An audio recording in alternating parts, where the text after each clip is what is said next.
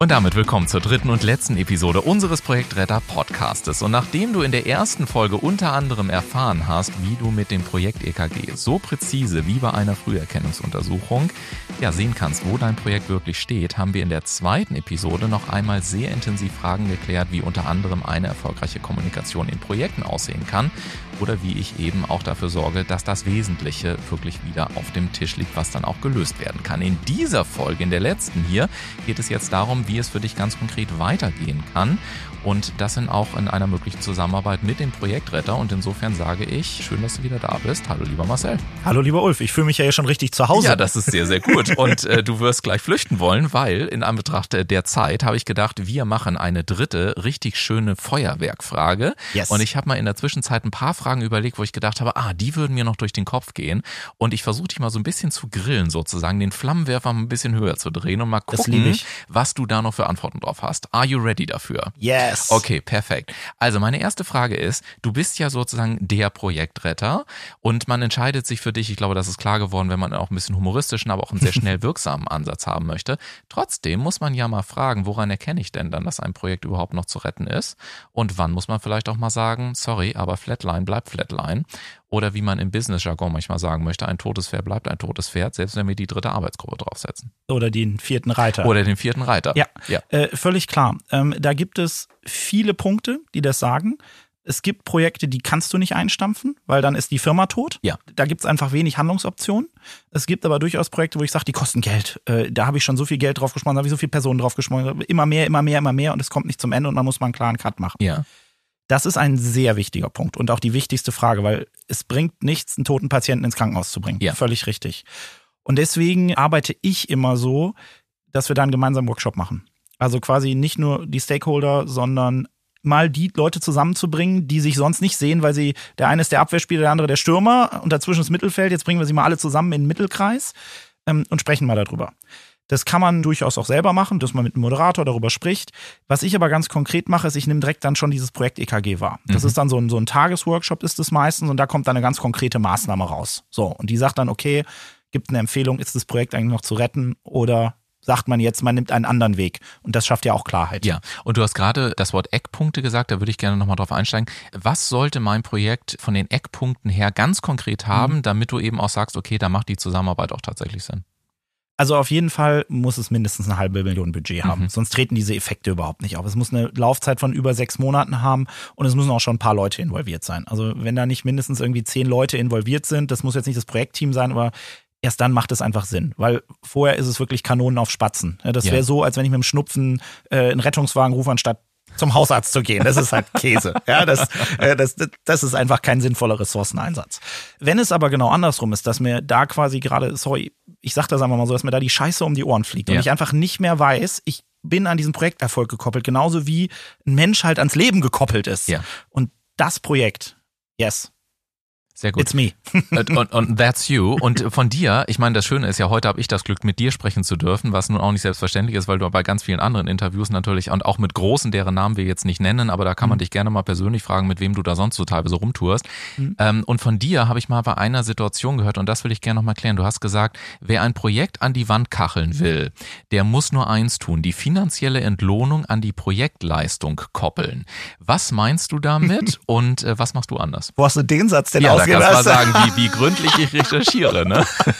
ja, das, das muss, ja, also, die, die, wir hatten ja schon kurz über den Zielkonflikt vorhin ja. gesprochen. Und wenn du jetzt ein Projekt definierst und sagst, das ist das Ergebnis, das ich haben möchte, kurzfristig für dieses Projekt, dann passiert, wenn du dich an dieses Support-Dingen erinnerst, genau das, wenn ich sage, hier, ich schmeiß Geld drauf, wenn du dieses Ziel erreichst, wir haben das neue Tool und guckst gar nicht mehr danach, ob es vielleicht der sinnvollste Weg ist, dann denkst du natürlich automatisch gerade als äh, denkst du halt an deinen Bonus ja. und äh, ziehst dieses Projekt so durch, ohne rechts und links zu gucken. Und das ist ein guter Garant dafür. Ja, deswegen mache ich das auch nicht. Ich bin überhaupt kein Freund von Boni. Wie, wie machst du es denn? Bei mir gibt es definitiv keine Erfolgsprämie, mhm. sondern das, was ich mache, ist, es gibt diesen Kickoff-Workshop, Der ist auch separat, den bezahlt man separat äh, und dann ist es gut. Und dann hat man danach noch die Möglichkeit zu sagen, okay, wir haben jetzt verstanden, worum es geht, jetzt müssen wir es auch umsetzen. Jetzt braucht Herr Smith hier oder Herr Schmidt auch Hilfe. Jetzt habe ich Smith gesagt, er ist ein direktes Upgrade schon. ähm, äh, braucht jetzt Hilfe. Äh, dann kann man tatsächlich eine monatliche Begleitung bei mir buchen. Ja. Und die ist auch jederzeit kündbar. Also es ist jetzt nichts mit Knebelvertrag Ah, und so. okay. Und das Coole ist ja im Gegensatz zu dem Projektmanager, den ich einsetze, Ja. Ich lasse das Wissen ja da. Es ist ja jetzt nicht so, dass ich hingehe, operativ anfange, rechts und links was zu tun, sondern ich korrigiere mal ein bisschen, ich mache ein bisschen Strategiekommunikation.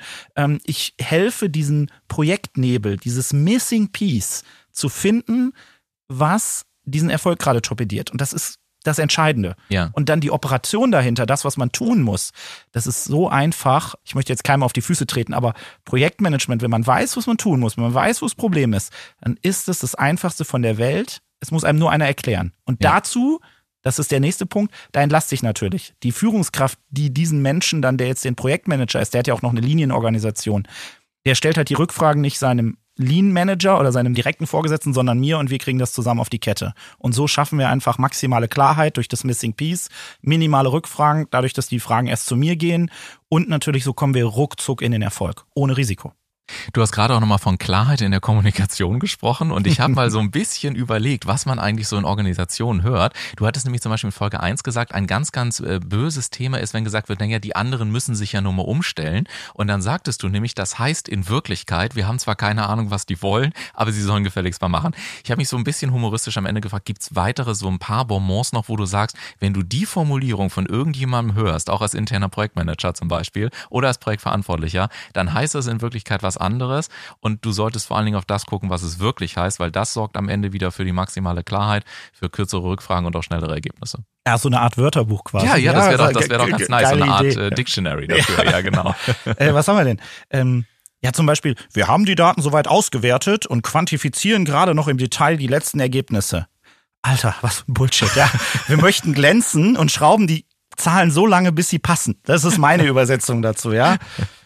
Was fällt mir noch ein? Ähm, auf Vorschläge haben wir eine eigene Rückmeldung erhalten oder haben eine eigene Rückmeldung erhalten, äh, die wir gerade noch auswerten.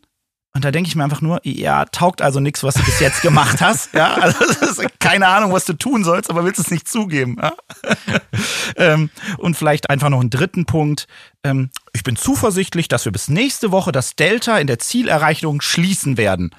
Alter, ja, das ist ein bisschen kirchlich, weil das Stoßgebet an den Himmel. Hoffentlich geht das gut und in der nächsten Projektsitzung kann ich was ordentliches reporten. Ja, da fallen mir sicher noch mehr ein, aber ich glaube, wir sind leider ein bisschen am Ende der Wir Zeit. sind, ne? wir sind tatsächlich Ja, leider am schade. Ende der Zeit, aber wer weiß, vielleicht, egal ob ich auf projekt-ekg.de gehe oder auf der-projektretter.de, vielleicht äh, wird das ja ein kleines Büchlein, äh, dass man sagt, okay, der Projektretter The Dictionary oder so und ein paar Oh. Sachen zum Nachlesen oder so. Da haben wir gleich noch eine Idee, womöglich sogar für eine weitere Podcast-Folge, die da irgendwann kommt, ne? Oder für ein Buch, das könnte Ja. dann auch sein, ja. Ja, da, oh, das ist spannend, ja. Ja. Ich werde dich dann in der Danksagung auf jeden Ja. Fall erwähnen. Das ist keine ich schlechte. Idee, ja. Ich danke dir und damit sind wir tatsächlich am Ende. Und äh, ich hoffe sehr, also ich finde, äh, das hat sehr gut äh, funktioniert, aber ich hoffe auch du da draußen sagst, Mensch, das war eigentlich eine schöne Triade, die wir hinbekommen. Auf der einen Seite die notwendige Ernsthaftigkeit, weil bei Projekten wie dem Dein ab 500.000, äh, 20 Mitarbeiter circa und sechs Monate Laufzeit, da geht's natürlich um einiges. Auf der anderen Seite aber auch zu sagen, es ist alles lösbar, das ist auch ganz wichtig und es muss eben nicht alles irgendwie nur bierernst sein, sondern gerade wenn man sagt, ich bin hier an dem Punkt der Überforderung angekommen, ich weiß es nicht mehr, selbst dann kann tatsächlich auch noch sehr viel Humor eine gute Rolle spielen. Und ich glaube, wir wissen alle, da wo auch gelegentlich mal gelacht wird, da gibt es dann besonders gute Lösungen, einfach weil sich das System auch gelegentlich mal entspannen kann. Und jeder, der auch im Fitnessstudio war, fällt mir gerade noch als Vergleich ein, jeder weiß eigentlich, Muskeln wachsen vor allen Dingen in der Entspannung und nicht in der permanenten Anspannungsphase. Und auch deswegen ist wahrscheinlich das ein oder andere Lachen dann auch in Projekten, die gut laufen, dann auch erforderlich. Ich danke dir sehr. Ich danke dir, dass du deine Energie mitgebracht hast, deine Fröhlichkeit, aber auch deine pragmatischen Best Practice äh, Beispiele und ähnliches. Und ähm, ja, wenn du da draußen sagst, Mensch, da war eine ganze Menge drin und ähm, ich kenne auch diverse Leute in meinem Netzwerk, Kollegen, Freunde, ähm, Social Media Kontakte oder ähnliches, die von diesem Podcast profitieren, dann darfst du den natürlich gerne weiterleiten. Er ist auf allen Portalen dementsprechend verfügbar und da lade ich dich herzlich äh, gerne zu ein. Lieber Marcel, bevor ich dich entlasse, möchte ich dir jetzt noch ein letztes Mal so die Bühne geben. Und ich habe eine kleine Abschlussfrage an dich. Okay. Wenn du so auf der größten Konferenz im Bereich Projektmanagement 60 bis 90 Sekunden sprechen könntest, welche eine Sache würdest du den Menschen sagen? Schaut hinter die Kennzahlen, schaut euch die Menschen an, Projekte, sind Menschen und Menschen haben mit Energie zu tun und Projektmanagement ist Energiemanagement. Großartig. Ich danke dir sehr, dass du da warst. Ich danke dir da draußen, dass du zugehört hast. Ich wünsche euch insgesamt weiterhin viel Erfolg bei allen Projekten und ähm, ja, ich freue mich, wenn wir jetzt aus der Fahrerkabine unseres Projektrettungswagens wieder aussteigen. Eigentlich und, schade. Äh, vielleicht erstmal Mittagspause machen oder in den, direkt in den Feierabend gehen. Wir gucken mal. Ne? Vielen Dank, dass du da warst und vielen Dank an dich da draußen fürs Zuhören. Bis dann. Tschüss.